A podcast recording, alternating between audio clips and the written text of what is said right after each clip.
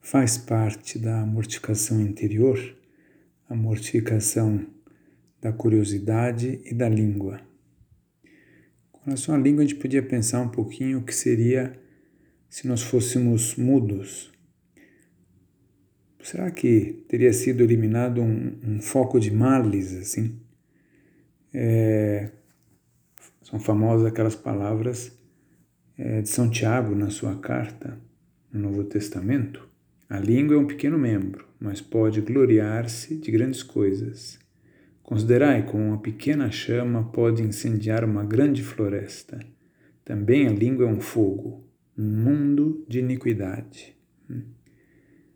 É, nós vemos que há o perigo aí com a da língua com relação à vanglória, uma autorreferência excessiva, o nosso eu que sai é, nos comentários que fazemos, nas conversas, etc. É bom ter presente aquelas palavras de São José Maria em Caminho, né? de calar não te arrependerás nunca, de falar muitas vezes. Hum. É um conselho sempre válido. É, no fundo, o que nós queremos fazer é, com a língua é agradar a Deus. Hum. Então, e como é fácil escapar uma coisa, né? o comentário sobre o modo de vestir daquela cunhada, ou às vezes soltar aquela piadinha fácil sobre o colega que é atrapalhado, ou às vezes não, é falar, falar que a culpa foi minha, é, do doce da geladeira que desapareceu fui eu, ou, ou falar assim para o filho que tem dificuldade no estudo, mas de uma forma animadora e não desanimadora.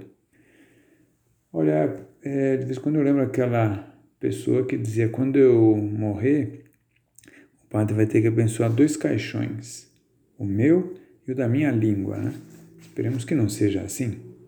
E depois a modificação da curiosidade. Ora, com relação à curiosidade, é uma curiosidade sadia, essa deve ser mantida de bom conhecimento, mas há aquela curiosidade que dissipa a mente, é, dessa que se serve muito a internet, que é isso, disparar a curiosidade para uma pessoa clicar o que chamam de fishing, que é pescar. O peixe, peixe, pela curiosidade, acaba sendo fisgado.